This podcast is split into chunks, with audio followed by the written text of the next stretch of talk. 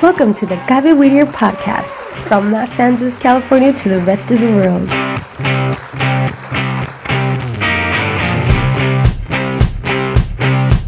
The Gaby Whittier radio podcast has been created to share with you new experiences of development and personal motivation in our children. We know that in this new millennium, technology has provided new opportunities and tools that we should take advantage of. You are not alone. We are here for you to grow with you in your new radio, the Gaby Weeder podcast. We're now on Spotify, Facebook, and YouTube, so we'll be waiting for you.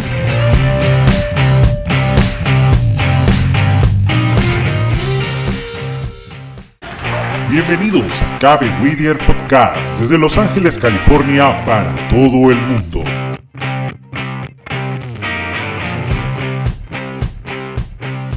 Cabe Whittier Radio Podcast ha sido creada para poder compartir contigo nuevas experiencias de desarrollo y motivación personal en nuestros hijos.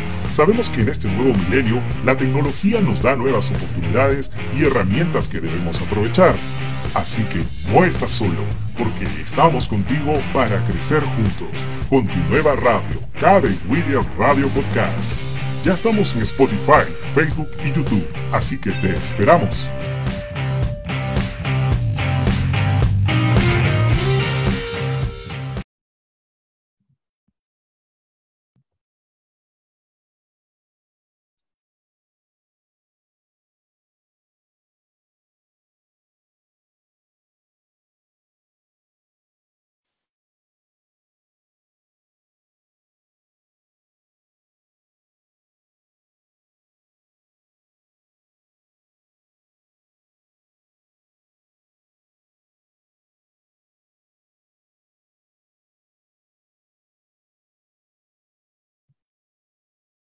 ¿Cómo ves, Ricardo?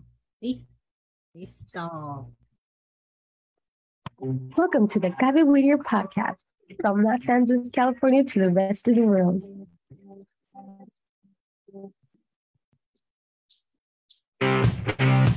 The Gaby Whittier radio podcast has been created to share with you new experiences of development and personal motivation in our children. We know that in this new millennium, technology has provided new opportunities and tools that we should take advantage of. You are not alone. We are here for you to grow with you in your new radio, the Gaby Weeder podcast. We're now on Spotify, Facebook, and YouTube, so we'll be waiting for you.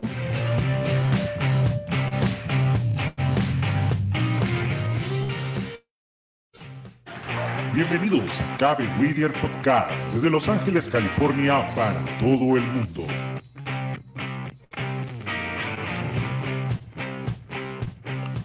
Cabe Whittier Radio Podcast ha sido creada para poder compartir contigo nuevas experiencias de desarrollo y motivación personal en nuestros hijos.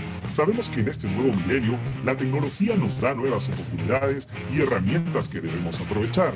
Así que no estás solo, porque estamos contigo para crecer juntos con tu nueva radio, Cabe Whittier Radio Podcast.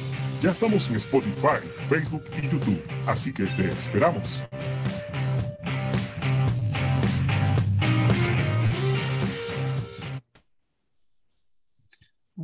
Muy buenas tardes y bienvenidos a nuestra comunidad. Los saluda Ricardo Pajuelo desde Cabe Whittier Podcast desde Los Ángeles, California, para todo el mundo. Y como toda tarde de jueves, eh, tenemos una invitada muy especial. Ella ya ha sido entrevistada por nosotros, pero es para nosotros todo un orgullo que nuevamente la doctora Reina García, catedrática de la Universidad de Pepperdine, esté esta tarde con nosotros. Pero antes de presentar a nuestra invitada de hoy, vamos a permitirle a Tania que dé saludo a la comunidad. Tania. Muy buenas tardes, como siempre, un placer poder saludarlos. Como saben, siempre ah, yo hablo un poquito más que Ricardo y quiero repetir que, que soy Tania Magnilla, encantada de abrazarlos porque sé que la gente necesita mucho abrazo, mucha, mucho entusiasmo, mucha energía y queremos transmitir eso a la comunidad. Somos una comunidad muy fuerte, muy trabajadora. Eh, estoy muy motivada.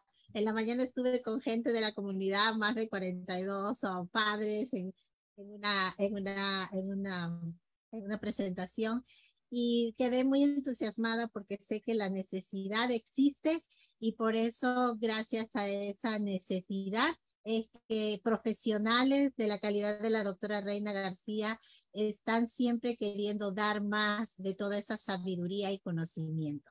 Así es que, Ricardo, pues vamos a empezar con nuestra invitada especial. Así es, Tania, gracias. Y bueno, vamos a permitirle a la doctora García que presente sus saludos a nuestra comunidad y recordándoles que la doctora Reina García es no solo una representante de la comunidad hispana, sino también es una catedrática de la Universidad de Pepperdine aquí en el sur de California. Adelante, doctora.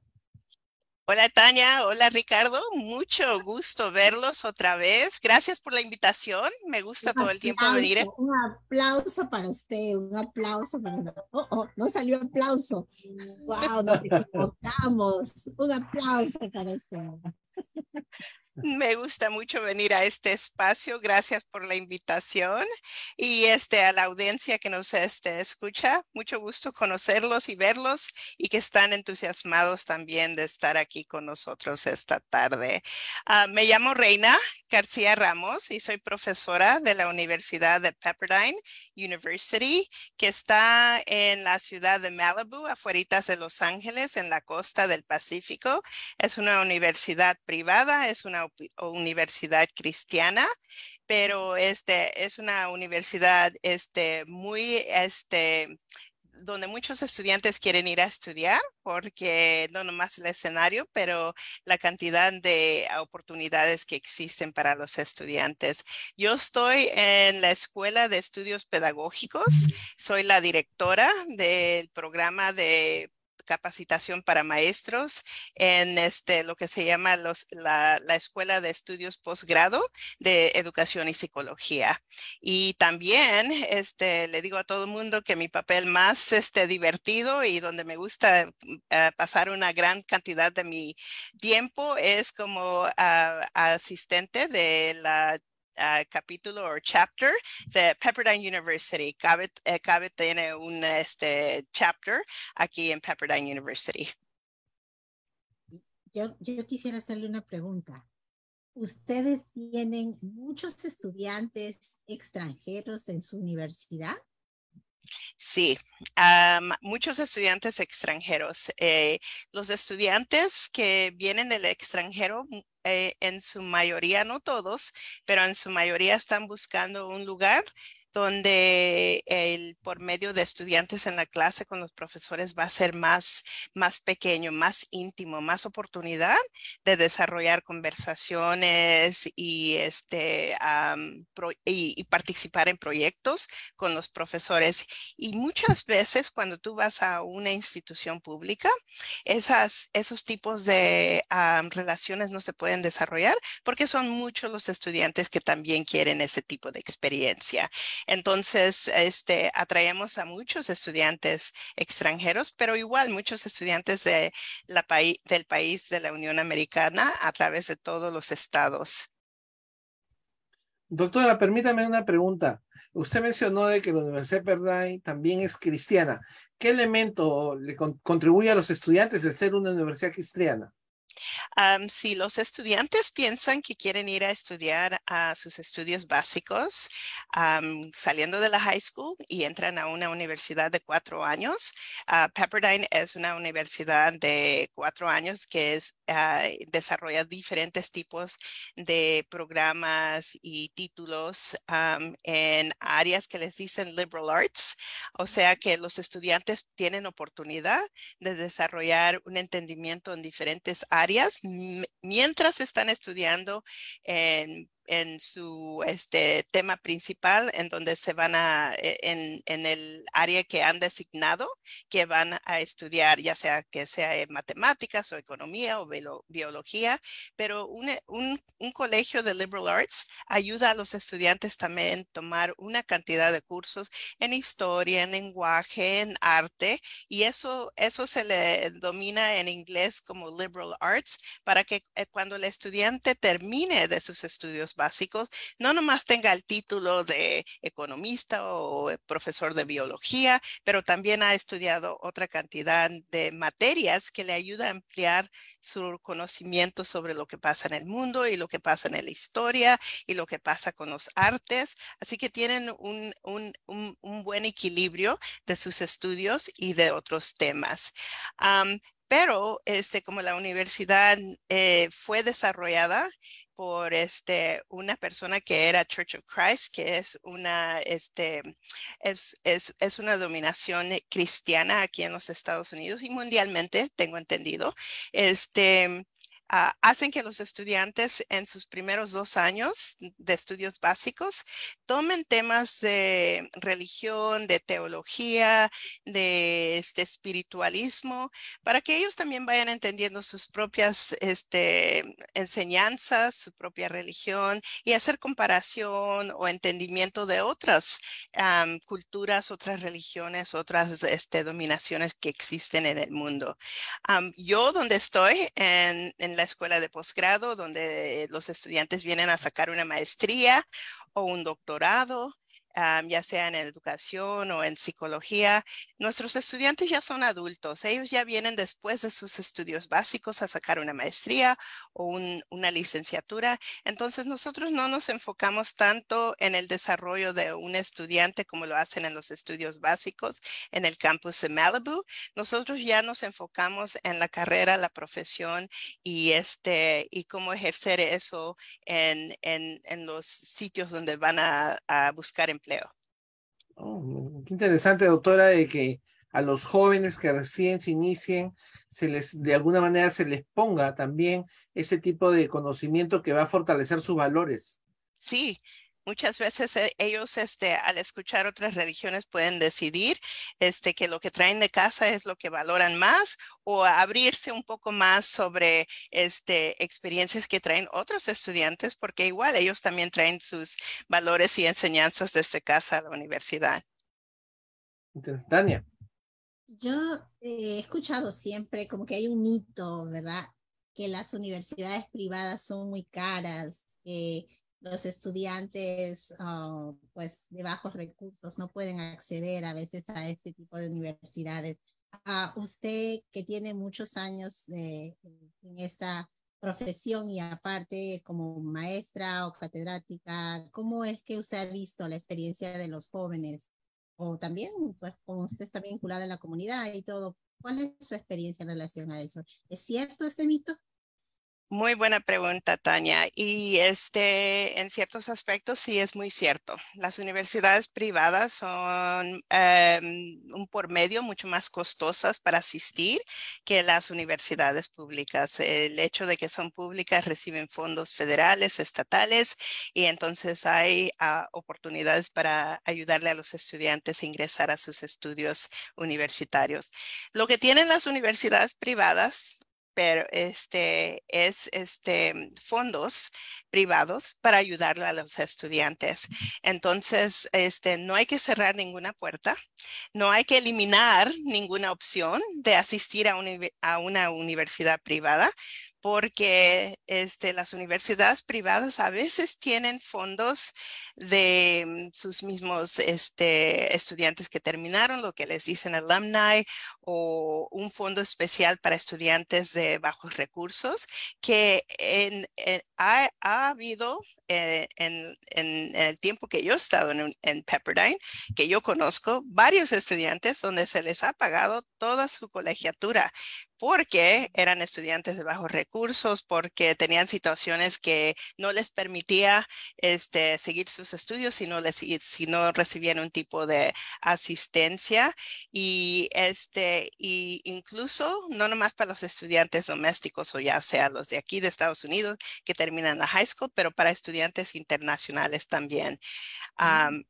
mi primer hijo terminó allí este, en Pepperdine en sus estudios básicos y él tiene varios amigos este, que él conoce que la universidad le ayudó con todos toda su colegiatura para terminar sus estudios.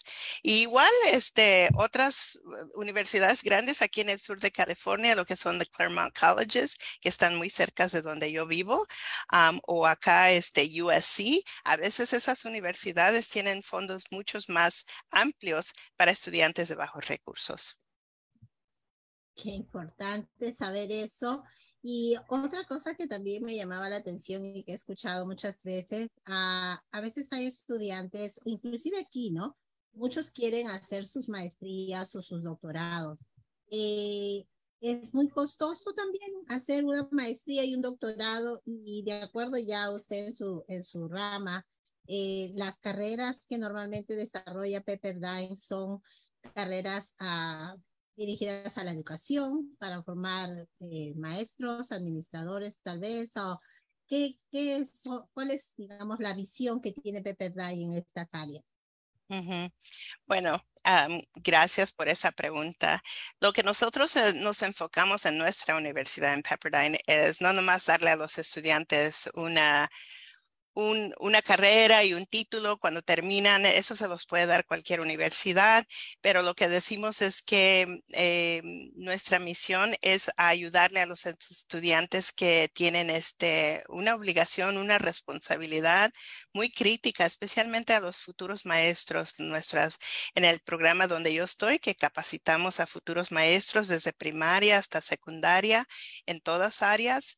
Les decimos que es una gran labor ser y y una gran responsabilidad ser maestro y que no nomás es una carrera, que es, un, este, es una oportunidad de influir a estudiantes, tanto como a los padres y cambiar las vidas a esas personas, porque muchas veces este, nosotros como padres nos encontramos muy ocupados trabajando, a veces los trabajos, nuestras familias en las comunidades donde este, se encuentran muchas familias de bajos recursos.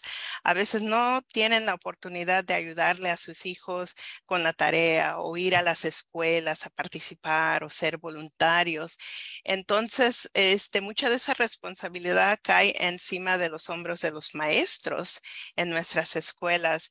Y si una persona este, ve esto como simple y sencillamente una carrera, yo ya son las tres, ya me voy, yo ya terminé mi trabajo.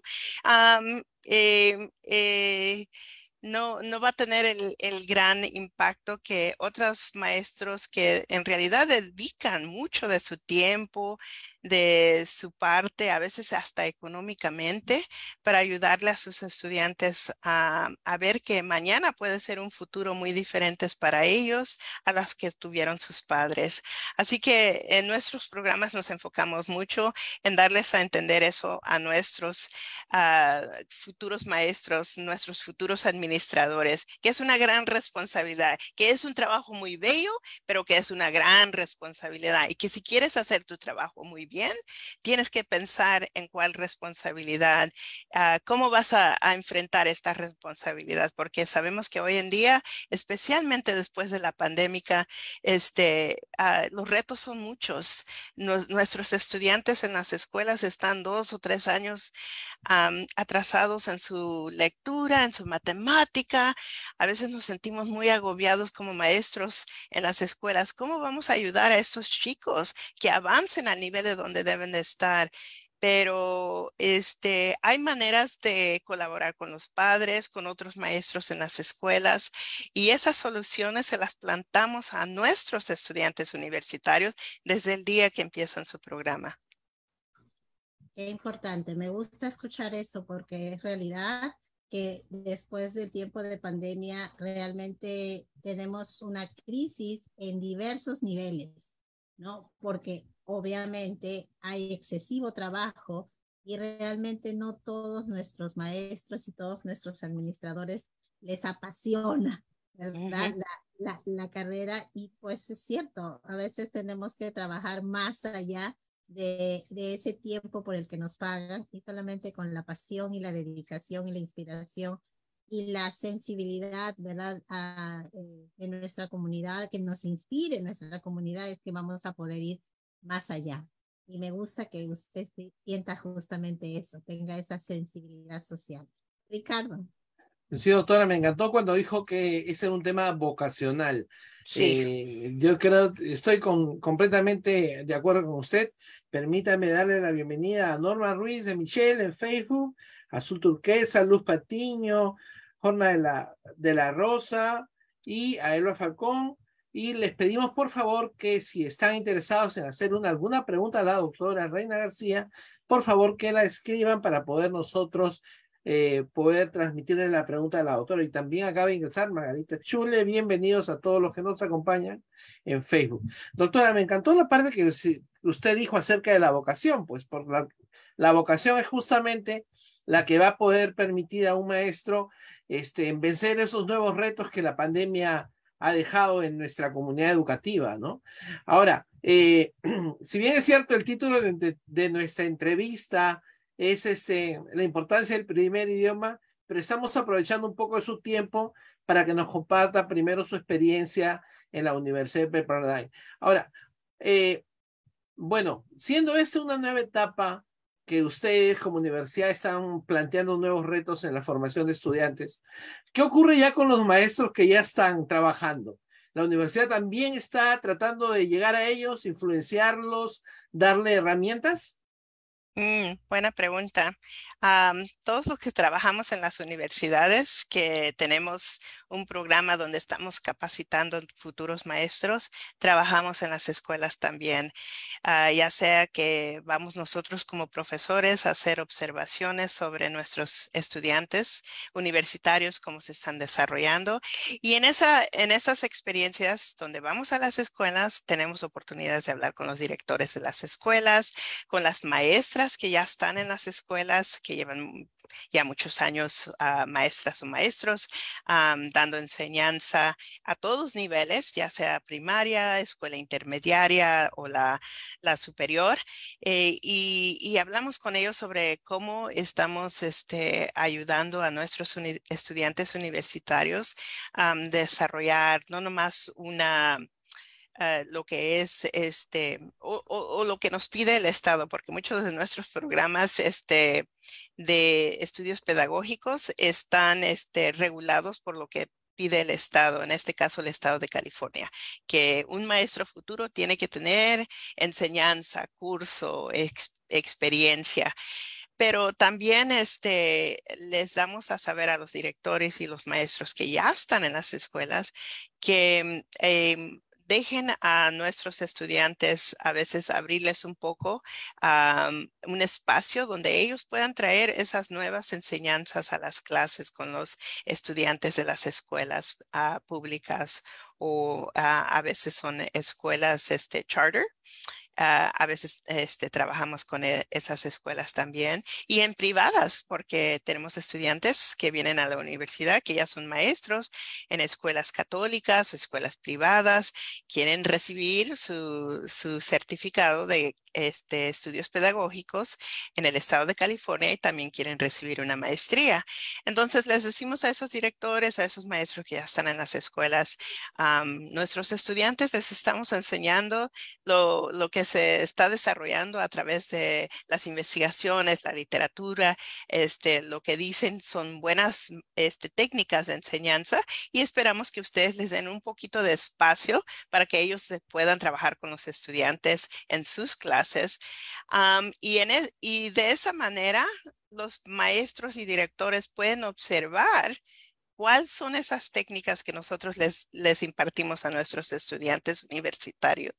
Y de esa manera también ellos empezar a, hacer preguntas sobre cómo yo puedo agarrar esa técnica, cómo yo puedo eh, aprender un poco más, dónde tengo que ir a buscar esa información. Claro, no son todos los maestros. Este, tenemos maestros en las escuelas que ya son, tienen muchos años trabajando en las escuelas y tanto la pandemia que ha afectado a nuestros hijos en las escuelas primarias, intermediarias y superiores, también nos ha afectado a los maestros. ¿Cuántos maestros no en los últimos dos años han decidido que ya eh, quieren terminar su carrera, se van a jubilar un poco más temprano, que el trabajo y la labor de trabajar en escuelas se ha vuelto ah, mucho más pesada porque hemos pedido que los maestros hagan más en estos días. Entonces, un aplauso a todos esos maestros. Si ustedes son maestros ahorita, ya sabemos que son maestros de sus propios hijos, pero este, si, si, si es una maestra o maestro con un título, gracias por todo el trabajo que han hecho, pero también este, siempre, siempre hay oportunidades de aprender técnicas nuevas, así como le pedimos a los médicos en la rama de medicina que vengan a capacitarse con una nueva técnica que hay sobre las enfermedades o el trabajo que elaboran, igual a nuestros maestros les pedimos eso, que hay nuevas técnicas que vengan a aprender y usarlas en sus clases porque por, por algo hay esas nuevas técnicas que los distritos desarrollan. Sí, doctora, tiene toda la razón, ¿no? La pandemia no solamente nos ha dejado retos a nivel de estudiantes, sino también retos a nivel profesional, ¿no? Dentro de la pedagogía a los maestros, ¿no? Tiene toda la razón. Nunca lo había, nunca lo había observado desde ese ángulo también, esa, esa parte que se, también se tiene que desarrollar, ¿no? Y sobre todo ahora con la tecnología, ¿no? Que se desarrolló a partir de la pandemia de una manera, ya de por sí la tecnología cambia permanentemente y rápido, pero con la pandemia dio como un, un salto, ¿no? Un salto de trampolín inmenso que a muchos, de, yo creo que a la gran mayoría de distritos escolares nunca lo pensaron, que tenían que dar ese cambio de manera tan rápida, ¿no? y, igual, este, como dijimos al principio, muchos, muchos padres nos encontramos ocupados, trabajando, tenemos hijos más pequeños en casa, muchas preocupaciones, pero ahorita es el mejor tiempo más que nunca. el día que lleven sus hijos a la escuela, también decirle al maestro, a la maestra de su hijo, ¿en qué les puedo ayudar? ¿Cómo puedo asistir? ¿Cómo necesitan un voluntario? Este es el mejor tiempo porque les aseguro que los maestros van a estar abiertos a esas oportunidades de colaborar. Ahorita necesitan mucha oportunidad de este, hacer ese tipo de colaboración porque como les dije anteriormente, los maestros se encuentran muy este, agobiados por todas las responsabilidades que tienen. Eso, lo que usted eh, está compartiendo, doctora, de alguna manera eh, me hace entender por qué los distritos escolares están usando mucho sus redes sociales ahora. están, están poniendo videos de cómo están recibiendo a los niños en las elementarias, en la middle school, están preparando recepciones, algunos ponen alfombras o músicos. He visto que una escuela lo recibió con este con charros mexicanos. Con mariachi. con mariachis no entonces me estaba llamando la atención todo lo que las escuelas están haciendo que antes ese tipo de actividades solamente lo hacían cuando era una escuela que estaba perdiendo alumnado y querían motivarlos. En cambio ahora es otro es otro feeling no y además lo que me gusta es que están publicando en las redes sociales ahora cada actividad que desarrollan, ¿no? Y como esto lo están haciendo todos los distritos, entonces digo, pues esto debe obedecer algún tipo de directiva, ¿no? No tanto directiva, sino que tiene algo que ver con lo que dijiste, Ricardo, porque sí hemos perdido a muchos estudiantes, perdido en el sentido de que este, se, eh, eh, se perdieron y no sabemos en dónde están. Hay familias este, de origen migratorias que han decidido regresarse a su país de origen durante esta pandemia. Entonces perdimos muchos estudiantes que antes estaban en, presente en nuestras escuelas y ahora ya no los encontramos. Ah, no sabemos si se mudaron a otro estado, a otro distrito o se regresaron sus familias a su país de origen.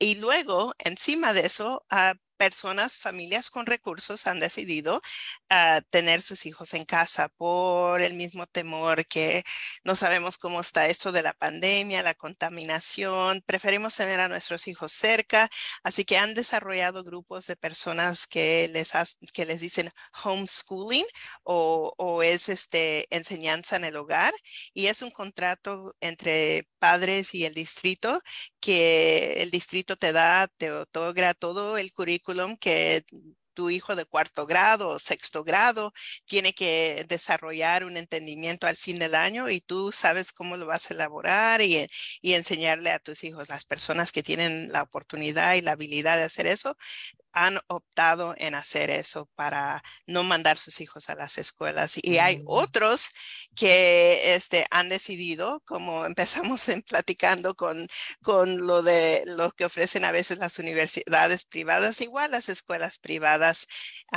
de primaria o secundaria, ofrecen a veces un, un, salón, un aula más pequeño, menos estudiantes por maestro.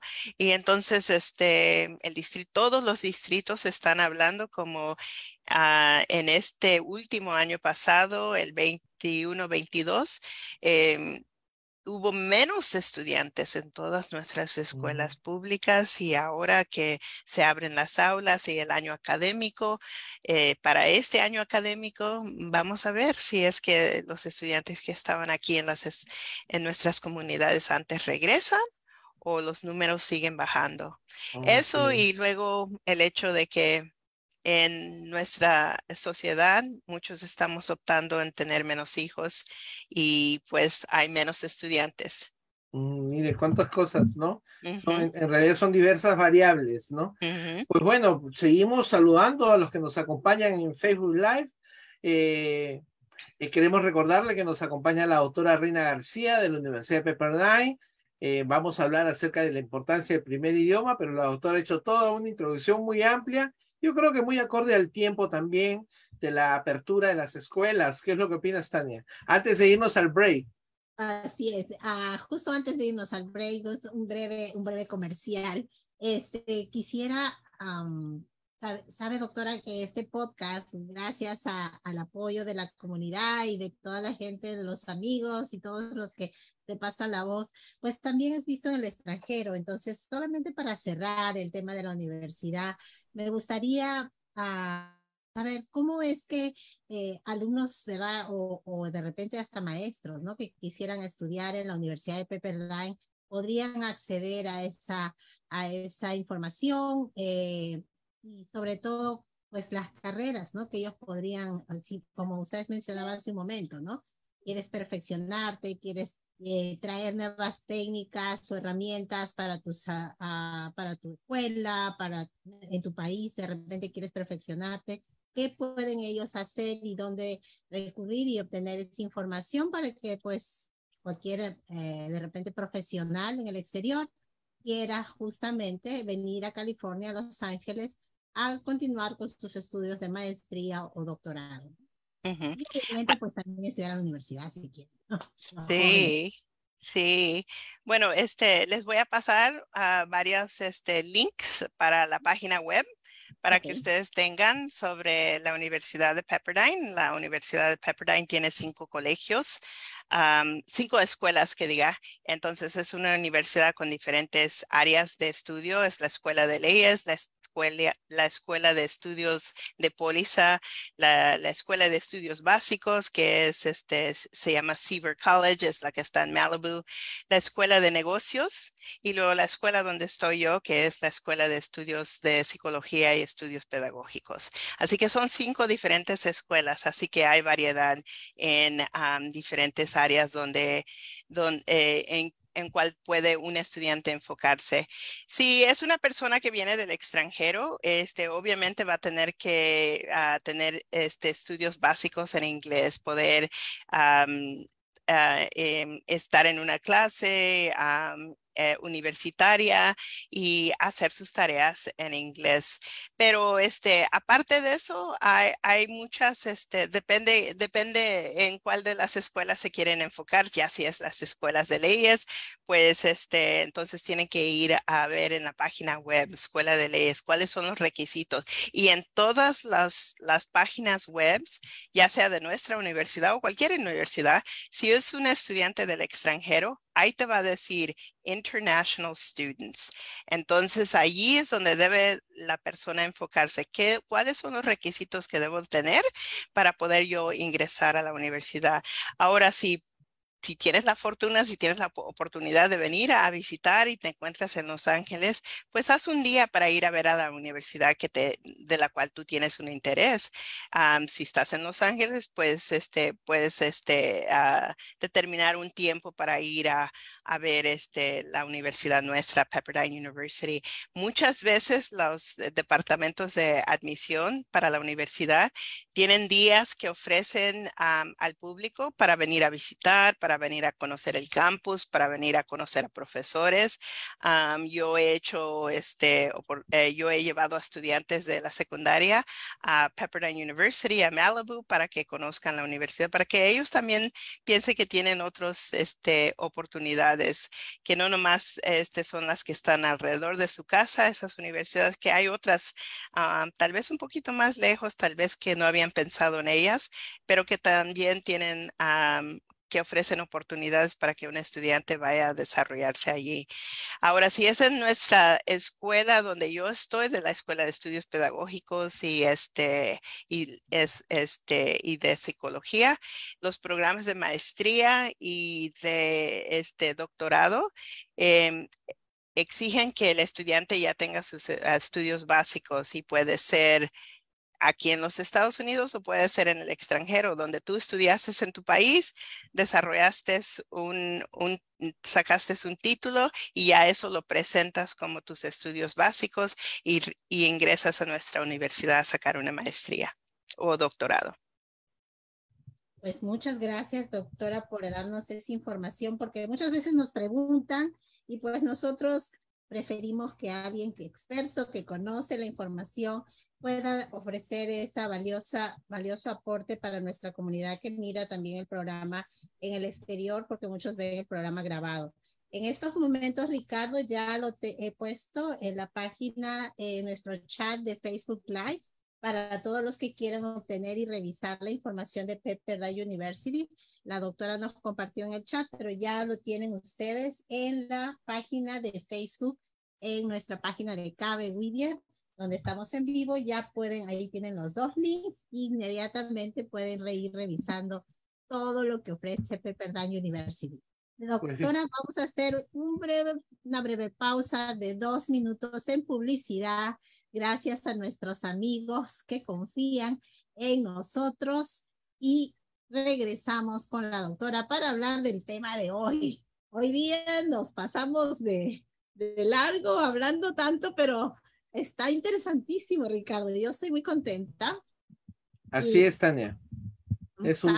que somos el capítulo del año 2022 y hemos venido con más energía. Eso nos ha, nos ha empoderado más eh, de estar este, tratando de ofrecer lo mejor y esperamos pues que todo lo que estamos planeando sea del agrado de nuestra comunidad. La semana pasada tuvimos a la fortuna de tener al Raúl, al doctor Raúl Chaname Orbe, una, un autor y jurista peruano que ha publicado y tiene su libro eh, actualmente en Amazon, La República Inconclusa. Si ustedes quieren ver el programa de la semana pasada, el jueves pasado, fue fabuloso tener, conocer a Ricardo de la historia, un poquito más de la historia del Perú. Y pues pronto él tendrá también esta, este libro en versión en inglés. Así, Así que si quieren verlo online, pueden revisar las dos presentaciones en español, La República Inconclusa o The Unfinished Republic, si usted quiere saber qué si realmente nuestros países latinoamericanos son libres, son democráticos, pues ahí él hace un estudio de las constituciones de nuestros países y nos permite entender mejor lo que estamos viviendo actualmente. Pues a Ricardo, el tiempo de la publicidad. Así es, este Mini Market Luna es un centro de venta de agua, es una tienda con venta de agua purificada, le ofrece eh, llenar sus galones, traiga sus garrafones y pague solo 30 centavos el galón. Tienen además medicina mexicana, refrescos y sabritas mexicanas. Le ofrecen también tortillas, pan, productos enlatados, especies, harinas, aceite para cocinar, variedad de productos para higiene personal, también tienen descartables, platos y vasos, recargas telefónicas, también tienen productos para el cuidado de auto, así como aceite líquido, frenos y anticongelantes. Están ubicados en el 4010 de Tweedy Boulevard en la ciudad de Southgate, California, 9280. Pregunte por Eddie, el dueño les va a ofrecer muy buenos descuentos y su horario es de lunes a sábado de 8 a.m. a 8 p.m. y los domingos de 9 a.m. a 3 p.m. Minimarket Luna los espera. Así es, así es que si usted está pasando por Southgate, no se olvide de detenerse aquí en nuestro nuevo auspiciador, Mini Market Luna. Ellos están siempre pendientes de traer lo mejor para nuestra comunidad.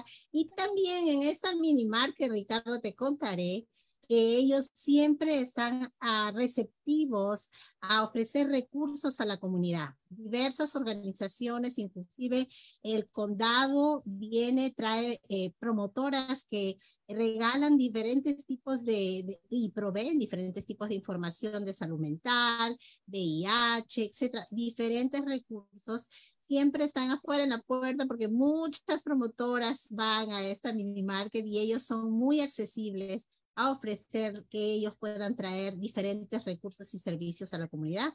Así es que aparte de, ellos ofrecer pues sus productos, también ayudan a la comunidad de manera activa. Agradecemos a Mini Market Luna su interés e invitamos a otros pequeños negocios si quieren hacer su publicidad pues llámenos, ya saben que nos pueden mandar un texto o contactarnos a nuestro número o mandarnos un mensaje de texto al 562-762-2208 o pueden conectarse a través de nuestra página en Facebook o un mensaje en el chat. Pues bueno, Ricardo, continuamos con la doctora y después seguimos con más anuncios. Hoy pues sabemos que tenemos a la doctora Reina García Ramos, profesora de educación, directora, maestra de preparación de programas, pues todo es y miembro activo de CABE Pepperdine eh, todo esto en la Universidad de Pepperdine. La importancia del primer idioma, Ricardo, digamos. Así es, Tania, y este, bueno, también saludar a María Marrica que nos está mm, siguiendo en Facebook, Esperanza Nava, Magdalena Guerra, Karina Laureano, Estela Manilla, Mayra Rodríguez, y por recordarles que este, formulen sus preguntas para poder trasladárselo a la doctora Reina García. Pues muy bien, doctora. El tema de hoy, la importancia del primer idioma. La escuchamos. Gracias, Ricardo. Este, pues eh, para mí todo el tiempo ha sido un tema muy importante, no nomás porque yo lo he vivido como una persona bilingüe que, que llegó a este país muy joven y mi primer idioma era español, es español, y luego desarrolló el inglés, pero continuamos hablando el, el, español en casa, con mis padres, mis hijos. ¿Y cuál es el papel del primer idioma? Eh, doctora, disculpe, dice Esperanza que no se escucha. Eh, no sé, yo sí le escucho. Yo también, está bien, el audio está bien también. Por favor, a alguno de nosotros, Margarita, ¿nos escuchas? Porque Esperanza dice que no se escucha. Ah, tal vez ella tuvo algún problema. Yo sí le escucho, dice Azul Turquesa. Oh, ok. Está bien. Muy bien. Muchas gracias. Confirmado, nos escucha. Sí, doctora, disculpe. Ok. Entonces, este, muchos de, de, nuestras familias inmigrantes llegan a este país y lo primero que que cuando tienen hijos chiquitos quieren hacer es este, ayudarles a desarrollar el inglés. Y el inglés es importante, sabemos eso. Eh, el éxito en las escuelas, estábamos hablando de la universidad, la oportunidad de ir a la universidad. ¿Tienen que desarrollar el inglés? Absolutamente. Pero, ¿cuál es el papel del, del, de la primera idioma en casa, ya sea español o cualquier otro idioma que nuestros hijos hablen en casa? Sabemos que en California es un lugar muy multilingüístico. Este, aquí se escucha todo tipo de idiomas, este, especialmente lo que le llamamos the Pacific Rim o los países que están en el Pacífico. Aquí en Los Ángeles se escucha el coreano, el filipino, el tagalo, el, el español, este, el japonés, el chino en, en varias idiomas, en varios dialectos. Entonces, este, muchas veces personalmente y profesionalmente me han dicho personas o amigos de familia o otros maestros uh, incluso, ¿qué debemos de hacer? ¿Enfocar en desarrollar el, el, el inglés o seguir este, uh, desarrollando el idioma natal en la casa? Pues yo estoy aquí para decirles que es tan importante desarrollar el primer idioma en casa porque nuestros hijos desde muy pequeños es la manera en que se comunican, es la manera en que pueden este, desarrollar ideas y, este, y, um, y desarrollar el lenguaje. Um, un profesor de la Universidad de California en Santa Cruz en 1992 publicó un papel um, que se llama Mitos y este, sobre el desarrollo del lenguaje. yo se los voy a pasar después para que ustedes tengan ese artículo y lo puedan leer. Pero lo que nos ayudó a entender ese artículo era de que muchas personas tienen ideas de cómo los jóvenes, los chicos, especialmente los muy pequeñitos, desarrollan un idioma y luego el segundo idioma. a veces agregan hasta otro idioma, porque sabemos que en California, con la, la, oportunidad de escuchar muchos idiomas, hay personas que son trilingües. Ah, yo tengo una sobrina en mi propia familia que habla el farsi, el español y el inglés, ah, porque su papá es iranés, su mamá es este, nacida aquí y con su abuela mexicana habla el, español. Así que eh, una, una, persona puede desarrollar varios idiomas, pero ese, ese artículo que publicó el doctor Barry McLaughlin nos dijo de cinco mitos que muchos maestros incluso y directores de escuelas tienen. Y el primer mito es que los este, estudiantes que son pequeñitos desarrollan una, una segunda idioma este, muy rápido y con mucha, este, muy fácil. Y, él descubrió que eso no es cierto. Lo que pasa es que las frases o las palabras que usan los, los niños pequeñitos, los preescolares, a veces son este, cuando ellos están en el desarrollo del idioma y entonces este, nos asombramos a qué tan rápido pueden ellos producir ese lenguaje, ese idioma, ya sea el inglés o otro idioma. Pero en lo que no nos enfocamos es que es parte del desarrollo del lenguaje, que lo hubieran producido en su propio idioma igual si están escuchando su primer idioma. El segundo mito es que entre más joven, mejor para ah, enseñarles un idioma. O sea, yo he escuchado en nuestra comunidad también que muchos adultos dicen, no, yo ya estoy grande, yo ya no puedo aprender. Y eso no es cierto. Que lo que descubrió este profesor es que a veces los niños pequeños, este, por, por oportunidades que tienen, tienen más oportunidad de estar alrededor de ese idioma que están escuchando y entonces empiezan a escuchar las palabras y luego ellos mismos decirlas. Pero un estudiante que viene de, su país de origen, cuando ya tiene estudios académicos, es mucho más fácil que ese estudiante pueda este, aprender una segunda idioma o una tercera idioma porque tienen lo básico de la enseñanza en su primer idioma y usan ese primer idioma para este, eh, eh, hacer entendimiento sobre qué quiere decir esa palabra en inglés, cómo la entienden en su propio idioma natal.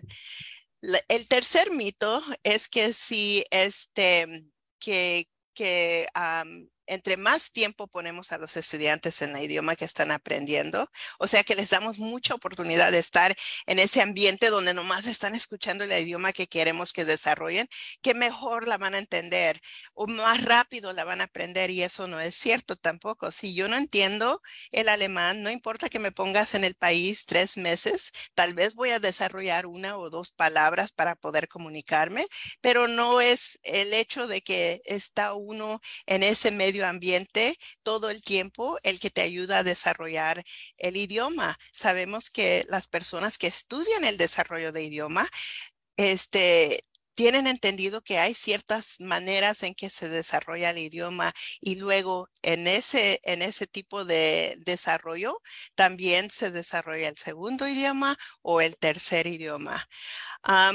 y luego este, el cuarto mito es que cuando un, un, un, joven en una escuela primaria o en el middle school empieza a hablar en, en inglés, este, asumimos como maestros o directores de la escuela que ya entiende el inglés. Bueno, puede comunicarse, puede que ah, sepa unas frases, puede que ya este, pueda este, mm, eh, llevar una conversación social, pero eso no quiere decir que ya le puedes dar todo el enseñamiento académico en, en el idioma de inglés. Todavía necesita ese apoyo en su primer idioma para poder desarrollar los estudios en inglés. Y luego el último mito, el quinto mito, es que todos los estudiantes aprenden igual, así que como aprendió tu vecino el inglés, es como tu hijo va a aprender el inglés y eso no es cierto, porque dependen el, el, estudiante y su personalidad y muchas otras cosas. Y nosotros sabemos eso en nuestras propias familias. Tú ves como un hijo desarrolla un estudio académico y el otro lo desarrolló de una manera muy distinta. Así que ese, ese estudio nos ayudó a entender que que los niños desarrollan el idioma en diferentes maneras, que los que vienen con más estudios van a poder aprender otro idioma más fácil que no porque uno es más pequeño o los pongamos en clases de inglés todo el día, la van a desarrollar más pronto.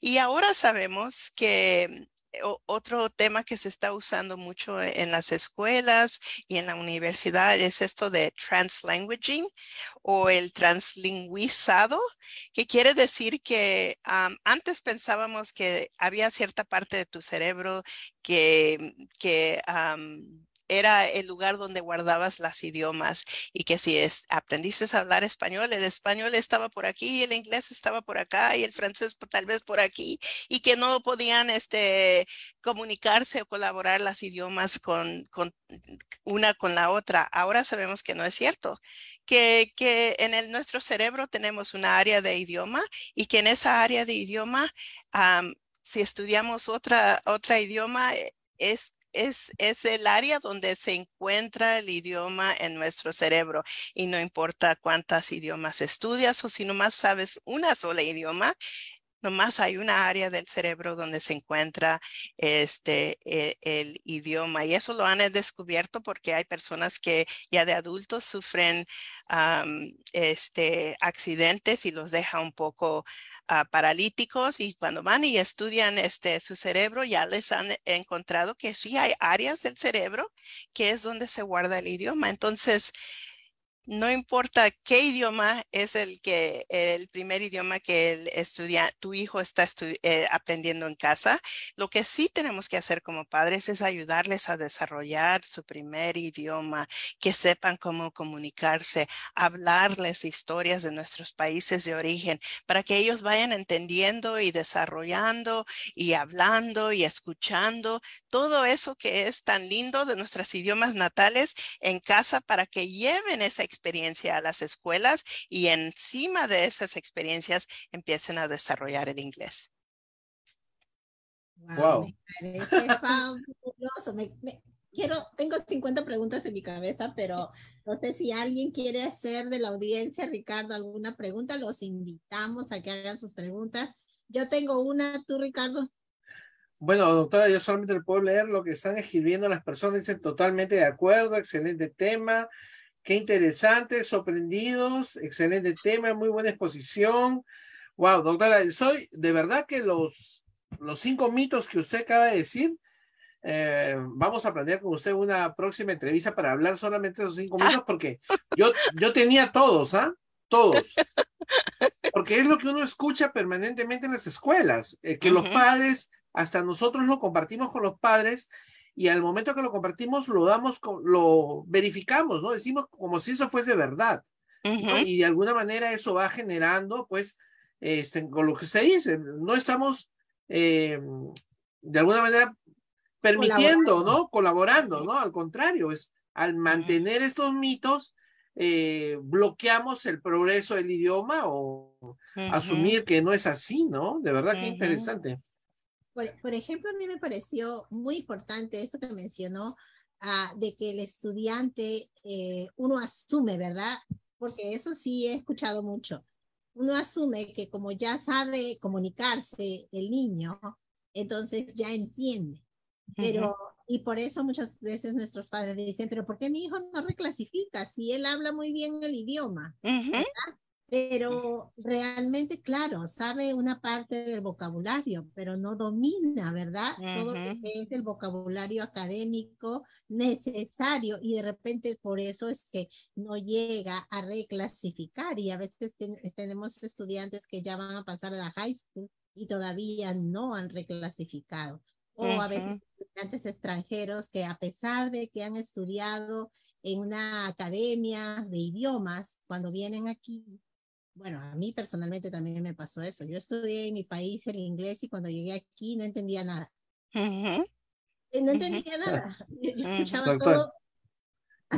Me, me, acabo de acordar, doctora, que cuando este, recién eh, estábamos, bueno, en ese país ya hace mucho tiempo, muchos años, ya 18 casi, recuerdo que me decían, no veas ni nada de televisión español, solamente inglés, noticieros, no veas pero llega un momento en que uno está completamente desinformado de todo porque no entiende nada, no sabe lo que ha escuchado y tienes ya semanas y meses escuchando inglés y no entendiste nada y lo único que estás desactualizado completamente con las noticias. Eso, eso es cierto, sí. Y tenemos, yo empecé mi, mi carrera en clases bilingües.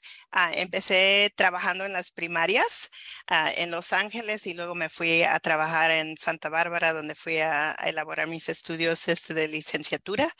Y en todas las escuelas, no había ninguna escuela bilingüe donde no me encontraba con un padre que viniera a la clase y me dijera, a mi hijo no me lo quiero, no, por favor cámbiamelo de la clase de bilingüe porque lo quiero en la clase de inglés porque quiero que aprenda el inglés. Y les decía yo a los padres, ¿y qué crees que es la educación bilingüe? La educación bilingüe es ayudarles a desarrollar su primer idioma para que tengan esa base fundamental y puedan de allí elaborar este, estudios académicos en inglés.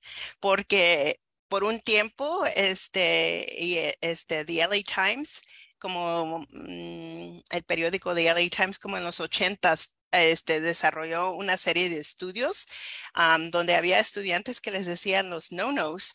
Uh, esos eran los chicos en escuelas intermediarias, middle school and high school, donde no tenían ni buena base de, del español desarrollado porque les habíamos quitado esa habilidad, los mandamos a clases de inglés y el inglés no lo entendía, entendían bien porque no, no tenían una base en cual desarrollarse este, en estudios académicos y llegaron a la high school y no dominaban bien ningún idioma. Ese, ese, ese, es un, este, ese es un crimen. Cuando nosotros mismos tenemos tanto que ofrecerle a nuestros hijos en nuestras casas. Interesante, doctora. Tania, tengo una pregunta en Facebook. Sí. Muy bien. Dice Margarita Chulde. ¿Qué beneficio es conversar con los bebés en gestación? ¿Hay alguna predisposición a un buen léxico en su formación, en su lenguaje? o sea, este, personas que dicen, este, pues yo, este, no estudié mucho en mi país, tal vez, Ricardo. se refiere, doctora, cuando, este, una mamá o le hablan a un bebé, pero que está todavía, este, en la barriga de la mamá, hablarle, ah. y eso desarrolla eh, su idioma. Sí, sí, pues este, sí, hay, hay estudios y hasta ahora psicólogos que dicen que es buena idea desde, desde el embarazo empezarle a leer a, los, a, a, tu, a tu futuro bebé, hablarle para que escuche tu voz. De hecho, he leído que este, hay cuando nace el bebé y escucha por primera vez la voz del papá que voltea a buscar dónde, de dónde viene ese sonido porque ya reconoce la voz. pero sí, desde, desde más temprano, eh, temprana edad que uno pueda ah, empezar a leer y platicar con los estudiantes. Ah, yo, me, yo me iba, pensaba que la pregunta era sobre porque sí he trabajado en escuelas donde me dicen muchos padres, me decían muchos padres de familia cuando yo estaba trabajando de maestra en las primarias, pero yo no estudié mucho en mi país, ¿qué le puedo leer a mi hijo? ¿Qué le voy a enseñar a mi hijo? Entonces, este, yo les decía, no, no es cuestión de que tú hayas desarrollado y elaborado tampoco una catedrática. Es simple y sencillamente hablarles sobre este, las experiencias que tú has tenido. Yo muchas veces cuando mis hijos estaban pequeños, no había muchos libros bilingües o libros en español, entonces yo agarraba cualquier libro y yo inventaba la historia, veía un, veía un dibujo, de un osito, una mamá osita y un, un bebé osito y yo les leía en español, según yo. Mira, la mamá osa le dice al bebito pero estaba en inglés y quién sabe qué decía, pero yo inventaba para que, para que el, el, niño vaya escuchando el idioma, vaya desarrollando ideas, vaya desarrollando imaginación. Eso es tan importante. Y a veces también nuestros padres que no tuvieron mucha educación eh, formal en, en, en, nuestros países de origen, este, se sienten un poco incómodos sentarse con los hijos y leer. Trabajé en unas este, aquí en mi ciudad donde yo vivo, este, me pusieron de commissioner como este, la mesa directiva de la biblioteca pública. Y entonces este, desarrollamos un programa de alfabetización para padres de familia. Y y vieras qué interesante, les decíamos a, los, a las mamás que venían, en su mayoría eran mamás, siéntense con los bebés, siéntense los bebés en su pierna, dejen, déjenos que agarren los libros, que, que busquen eh, eh, lo que les atrae en el libro, que cambien páginas, para que ellos vayan entendiendo Cómo, cómo, cómo, se lee un libro, para qué es el libro, qué lleva un libro. Y a veces los padres que no tenían, este, que habían, no habían desarrollado mucho, eh, este, o tenido muchos estudios en sus países natales, o esas eran experiencias nuevas, porque ellos nunca les leyeron tampoco de, de pequeños, se les hacían prácticas muy extrañas. Entonces nosotros les ayudábamos a decirles a las mamás, está bien, eh, eh, hay que empezar poco a poco, pero ustedes tienen que sentir muy cómodos con los libros y los nenes leyéndoles este, a, su nivel y a como ustedes puedan. Escuchar el idioma, ver los libros. Los niños agarraban los libros y se los metían a la boca cuando eran bien pequeñitos y decían los papás, no, pero si los, nosotros les regalábamos los libros a las mamás, les decíamos, déjenlos porque ahora son libros de ellos. Y así es como ellos van a empezar a, apreciar eh, la literatura.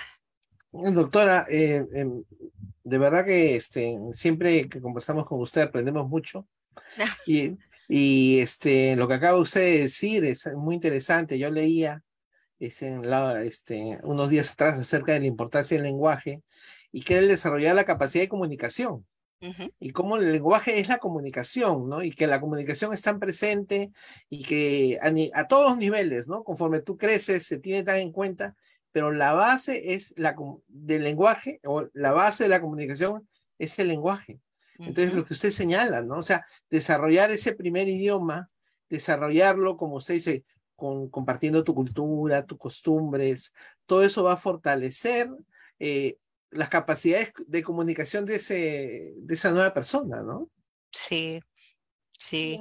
Y, oh, perdón, siga, doctora y nomás un punto más, y a veces este, pensamos que el hecho de que están en nuestras casas y ven cómo vivimos, que nuestros hijos van a entender un poco de la cultura o nuestra historia y, no, porque a veces tenemos que ser muy explícitos ah, sobre cuáles fueron esas experiencias para, nos, para nosotros o para sus abuelos o cómo era el país natal, para que ellos también vayan desarrollando un tipo de orgullo, un, un tipo de autoestima, para cuando alguien más les diga, pues, este, eso no es cierto, eso no existe, ellos puedan decir, no, sí existe porque yo, mis propios padres lo vivieron. Así es. Y, ah, y otra cosa es que también hay diversas maneras de compartir nuestra cultura, como usted menciona. Por ejemplo, puedo preparar una receta típica de mi país y entonces ahí estoy practicando. El lenguaje, al mismo tiempo mi, mi lenguaje eh, original, ¿no? O lo que, el idioma que yo tengo, y lo comparto con mis hijos compartiendo esta receta, ¿no? Cosas simples, palabras sencillas, pero al mismo tiempo también le estoy transmitiendo mis tradiciones, ¿no? y, y, otro aspecto importante que creo que habría que resaltar es que nosotros uh, somos los, los que podemos encaminar a nuestros hijos a que ellos puedan ser bilingües, trilingües o, con, o multilingües, motivándolos justamente, abriéndoles esta gama de oportunidades. Siempre se mencionaba hace muchos años, recuerdo ya creo que más de 10 años atrás, más, decían que en el futuro, decían, ¿no? Una persona bilingüe va a valer por dos, me acuerdo que hace 10, más de 10 años atrás, cuando mi hija era bien pequeñita. Ahora que veo a mi hija ya de 18 años y la veo que se desenvuelve en los trabajos, qué importante es tener más de un idioma. Eh, las oportunidades, la gama de opciones se abren como un abanico. Imagínense si usted se abre un abanico con dos idiomas, imagínate si tienes más de dos. No me puedo imaginar. Eh, eh, doctora, no sé si usted quisiera aportar algo más en relación a esa área, porque sí me gustaría que nuestra comunidad medite en ello y propicie ¿no? esas oportunidades, como yendo a la biblioteca. Yo recuerdo que en la biblioteca, bueno, ahora en Whittier hicieron una remodelación de nuestra biblioteca. Está fabulosísima. No he ido todavía a ver, pero la voy a, vamos a ir a verla. Y me acuerdo que cuando estaba todavía sin remodelar había un programa muy interesante que era lectura con los perros. Pues los perros no leen, pero los niños sí.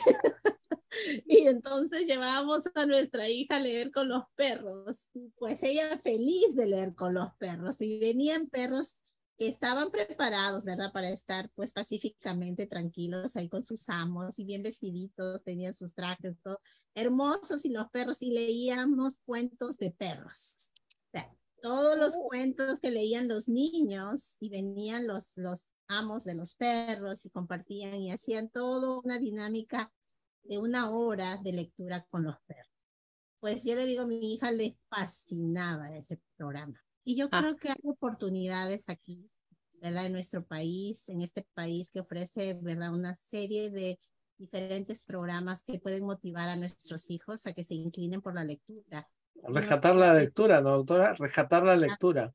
Yeah. la lectura en, en español, eh, la, la, lectura bilingüe, porque hay muchos libros ahora en la biblioteca que también son bilingües. De repente antes teníamos que inventarnos historias pero ahora ya no necesitamos inventarnos, ya los libros vienen bilingües, con la historia, los dibujitos y todo. Entonces, no sé, algo más que usted quisiera decir en relación a eso. Y acá hay un gran comentario también que nos hace Azul Turquesa en Facebook Live. Ok, pues me encanta la idea de ir a leer a la biblioteca con los, con los perritos. Ah, esa experiencia no la he tenido yo todavía, pero este sí me hace recordar, Tania, que este, muchas veces nosotros cuando queremos elaborar ciertas de estas técnicas en casa, nosotros somos los padres que vamos y buscamos el libro y dice, ay, este está muy interesante, interesante porque te gusta a ti, pero tal vez no le guste al estudiante o a tu hijo. Entonces, este, acuérdense que lo que lo que los hijos tengan un interés, hay que buscarles eh, periódicos, libros, este, folletos, lo que sea, para que ellos también lean eso que les trae interés si es un deportista, entonces buscarle libros de fútbol o del béisbol, si es un estudiante que le gusta la música, pues buscarle libros de, a veces hasta las revistas, las revistas, este, porque tienen más dibujos, porque, porque tienen más fotos, porque son mucho más llamativas por las, los colores que tienen. Por algo tenemos que empezar y, y el estudiante tiene que tener ese, esa motivación de alzar ese, esa revista, ese libro, ese folleto para leer toda la información que está ahí. Así que tanto lo que nos gusta a nosotros como lo que ellos quieren que los vaya a motivar. Cuando yo voy a las escuelas y me dice un maestro, este niño no está motivado para leer, nada. Entonces, lo primero que yo le digo al estudiante, ¿qué es lo que te gusta? Ya me dicen, no, a mí me gusta la cocina. Ok, vamos a buscar libros de cocina, porque tiene que ser algo en que el estudiante tenga interés para abrirle ese apetito para seguir investigando cuál es este, lo, que, lo que ellos quieren entender un poco más. Y a veces libros más catedráticos, a veces libros más, más este, divertidos, pero que sea sobre el tema que a ellos les gusta. Fabuloso. Bueno, acá tenemos azul turquesa, ¿quieres? Sí, ya, este, compartir ese mensaje, ya aprovechando también que estamos ya terminando, eh, nos hemos pasado unos minutos, doctora, siempre agradecemos su tiempo, sabemos que es muy, usted está anda muy ocupada y agradecemos su tiempo siempre para nuestro podcast, pero bueno, vamos a compartir un poco ese pensamiento. Azul turquesa dice, a veces como la doctora, como dijo la doctora, la personalidad del estudiante influye mucho en la reclasificación porque califican el desarrollo oral y cuando el estudiante es muy introvertido y no participa activamente hablando en clase, entonces sale bajo en esa área. Hay la importancia de la participación activa de los padres en la educación de los hijos y la observación y el pensamiento crítico de los maestros. Eso lo digo por experiencia, señala. Un comentario de una seguidora del podcast, doctora. Mm, qué bueno. Ya. Pues muy bien, doctora, estamos terminando ya el podcast, siempre agradeciéndole este, haber compartido todo este conocimiento que usted tiene de la importancia del primer idioma. Tania, ¿algún comentario final? Solamente quiero a la doctora que ella nos dé un despedir, un saludo final y que de repente nos explique qué está haciendo Cabe Pepperdine, porque somos capítulos de la misma región. Para los que conocen o no conocen Cabe, Cabe es una organización, la asociación, uh, bueno, ahora va a ser multilingüe de California, ¿verdad? Uh, porque pues su nombre decía bilingüe, pero ahora ya es multilingüe de California. Y este, California Association for Bilingual Education promueve la, la educación y el, y la, el multilingüismo. Y, me, y, y, se desarrolla a nivel de todo California, pero nosotros somos la parte de la región 3. Campbell Pepperdine es parte de la región 3 Así es que, pues, somos, somos, este, nos gustaría que nos diga qué está haciendo Cabe Pepperdine ahora. Pues ahorita estamos, gracias Tania, estamos en el proceso de iniciar el año académico. Nuestros estudiantes universitarios regresan ya este lunes y a partir de que regresan, pues nos enfocamos mucho en volver a llamar a todas las personas que son parte de nuestro capítulo, em, elaborar un plan para el año académico y luego a veces hay, como somos de la universidad, estudiantes que terminan, se reciben y salen a, sus trabajos y entonces hay que otra vez tener elecciones para ver quién va a quedar al liderazgo de nuestro capítulo, porque es uno de los pocos capítulos que está basada, está este, basada en una universidad y es dirigida por los estudiantes mismos. Entonces, pero siempre, siempre tratamos de elaborar un tema donde eh, no, no son eh, exactamente enfocados en los estudios, sino que, o algo que están estudiando los estudiantes, sino una área donde quieren ellos aprender un poco más y ya buscamos quien sea experto que venga a darnos una, una oportunidad de entender cuál sea ese tema. Entonces, en cuanto tengamos nuestro calendario, se los voy a pasar para que nos acompañen. Ya saben que siempre son bienvenidos en nuestra casa de Cabe Pepperdine. Y este, y sobre este, uh, los temas que hemos este, desarrollado hoy, la, última cosa que le quiero decir a todo padre de familia que esté escuchando, ya sea que tiene niños pequeñitos preescolar o en primaria o en secundaria o, de hecho en la universidad, este, hay muchos, muchos estudios, muchas personas que han estudiado y publicado, uh, muchos este,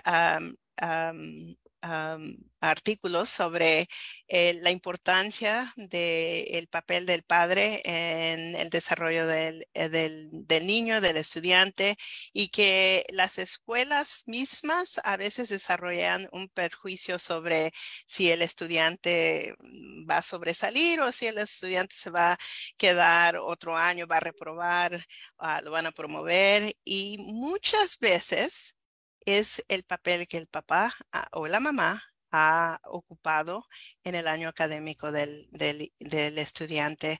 El simple hecho de un día ir a la escuela y nomás presentarle, darle la mano al director y decirle, hola, me llamo Reina y soy la mamá de Juanito. Y eso cambia la perspectiva que un director o una maestra o maestro tenga de tu hijo. Así que nunca pierdan esa oportunidad de ir a la escuela, presentarse y decirles que ustedes están ahí para apoyar a sus hijos. Mm, aplausos para eso, me encanta. El involucramiento de los padres en la educación de sus hijos es una pieza vital para el éxito académico. Nosotros Lo decimos, como decía Azul Turquesa, por experiencia propia. Exacto. Bueno, doctora Reina García, catedrática en la Universidad de Pepperdine, nos acompañó esta tarde. Le agradecemos por el tiempo que nos ha dado, por todo lo que ha compartido y también, por supuesto, por los consejos que ha dado nuestra comunidad. Eh, pues Tania, para lo último. Así es, pues agradecemos, hemos estado hablando esta tarde sobre la importancia del primer idioma y vamos a continuar a pues con algunos anuncios. Muchas gracias, doctora Reina García Ramos. Muchas gracias a la Universidad de Pepperdine. Y quisiera ahora, oh, tengo acá un pequeño inconveniente con este, con este, bueno, ahorita, ahorita lo cambiamos. Quisiera invitarlos a que se hagan miembros de CABE. Como mencioné, CABE es la Asociación Bilingüe de California y nosotros somos CABE Widir, el capítulo 40 y pues esperamos que pronto se hagan miembros de nuestro capítulo o miembros de CABE de acuerdo a la ciudad donde se encuentren, ¿verdad? Y también si son estudiantes de Pepperdine, que se hagan miembros de CABE Pepperdine. Eh, muchas gracias. Pueden entrar a la página web de CABE, www.gocabe.org pues ser miembro de CABE te da muchas oportunidades. Si eres un maestro, por ejemplo, pues ellos tienen muchos webinars, institutos, diversos tipos de programas que están siempre actualizando a nuestros maestros, a nuestros administradores. Y si eres un padre de familia, pues también tienen diferentes programas como Project to Inspire y otros que desarrollan y solidifican la participación y el liderazgo de los padres en, la escuela, en las escuelas de sus hijos. Así es que pues todos están invitados a ser parte de nuestra gran organización CABE. Por otro lado, tenemos algunos recursos que llegaron esta semana a nuestras manos. Uno de estos es que ofrece MAO. MAOP es Mexican American Opportunity Foundation. Es una gran organización que este fin de semana está teniendo una feria de recursos eh, comunitarios que van a se, se van a dar este sábado 27 de agosto desde las 8 de la mañana hasta las 2 de la tarde. Esto va a ser en Huntington Park. Ustedes pueden tomarle foto a este flyer, está en inglés o en español. El 2650 Zoe Avenue en Huntington Park, California, 9255. Ah, va a haber diferentes tipos de recursos, diferentes organizaciones presentando diferentes tipos de, de regalos y, y, recursos. Por ejemplo, va a haber COVID-19 vaccine, va a haber vacunas gratuitas para el COVID-19, va a haber programa de investigación para todos, una sea el programa científico All of Us y sea parte del esfuerzo para acelerar la investigación que puedan mejorar la salud. Van a regalar tarjetas de regalo. También va a haber inscripción de CalFresh para los que necesitan obtener comida gratuita.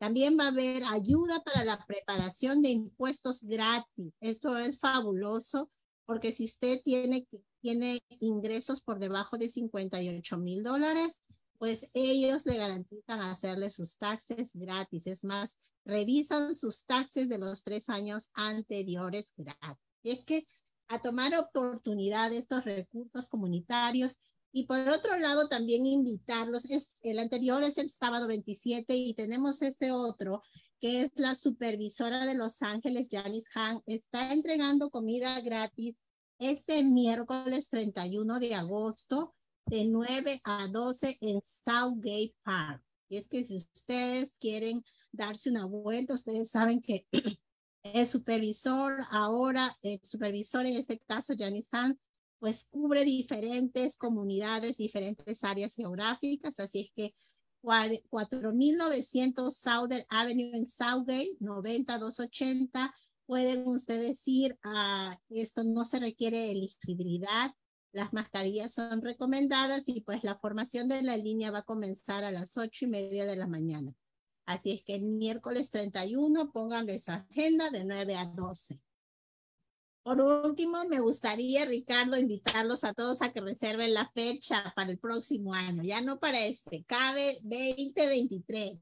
marzo del 22 al 25. Si todavía no se han registrado, pues háganlo. Va a ser aquí cerca en Long Beach, en el Convention Center. Así es que todos los que son miembros y los que no, están invitados. Y si eres miembro, pues seguro que vas a tener un gran descuento para tu registración. Pues bueno, Ricardo, yo creo que ya estamos al final de todo. Encantados de, ¿tienes alguna otra cosa que te gustaría? Sí, bueno, agradecer a los que nos han acompañado esta tarde en Facebook Live, María León, Cici Barrios, Norma Ruiz, Carlos Cisneros y todos los que saludamos al principio.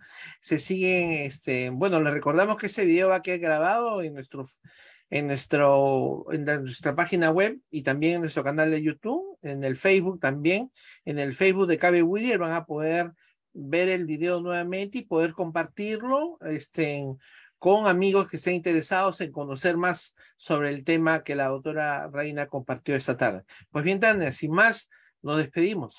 Así es, así es que, pues bueno, visiten nuestra, denos like en nuestra página en Facebook como Cabe Whittier. Ah, pónganle me gusta en la campanilla de nuestra página, de nuestro canal en YouTube. Ahí están todos nuestros programas. Y si no quieren distraerse con la vista porque van manejando, pues vayan a Spotify y también están nuestros programas allí para ser escuchados. Nosotros con gusto tratamos de preparar e invitar a profesionales y también a personas con mucha experiencia que pueden compartir su conocimiento, como en este caso lo hizo la doctora Reina. Y pues gracias a, la Cámara de Comercio de Whittier, somos orgullosos miembros de la Cámara de Comercio, y pues Ricardo, muchas gracias a nuestra audiencia por ser fieles. Dice, oh, mira, tenemos a Sisi, gracias Sisi, hola, ¿cómo puedo donar mi tiempo? Pues sí, vamos a ponernos en contacto contigo. De repente, pues, vamos, se nos puede ocurrir cosas muy bonitas. Muchas gracias a todos, Luz Holguín. Eh, oh, gracias, gracias, Carlos Cisneros. Pues vamos a, vamos a conversar con Sisi de Ávila para que veamos cómo dona su tiempo, podemos hacerle una, un programa con ella. Muchas gracias por su cariño y pues seguimos hasta la próxima semana. El próximo jueves tenemos un programa especial también, Ricardo. ¿Con quién? Así es, va a estar acompañados este, eh, María Villa, representante de CABE, de la organización que quiere compartir con nosotros todas las actividades que CABE, que CABE desarrolla. Así es, y aparte podrá compartir un poco la visión y la misión que CABE quiere para este nuevo año y para el plan que está desarrollando a nivel educativo, seguro hasta el 2030 o más. Así es que esperaremos con ansias el próximo jueves a la misma hora y pues saben que María Villa es multilingüe, bilingüe. ok, pues bueno, nos vemos entonces, Ricardo, y hasta luego. Welcome to the Gaby Whittier podcast from Los Angeles, California to the rest of the world.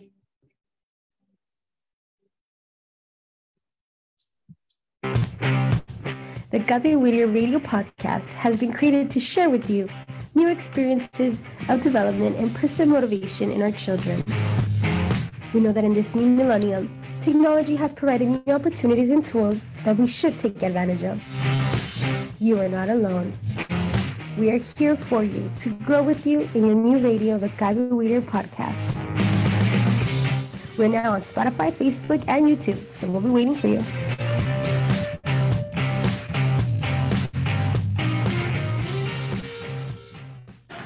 Bienvenidos a Gaby Whittier Podcast desde Los Ángeles, California para todo el mundo.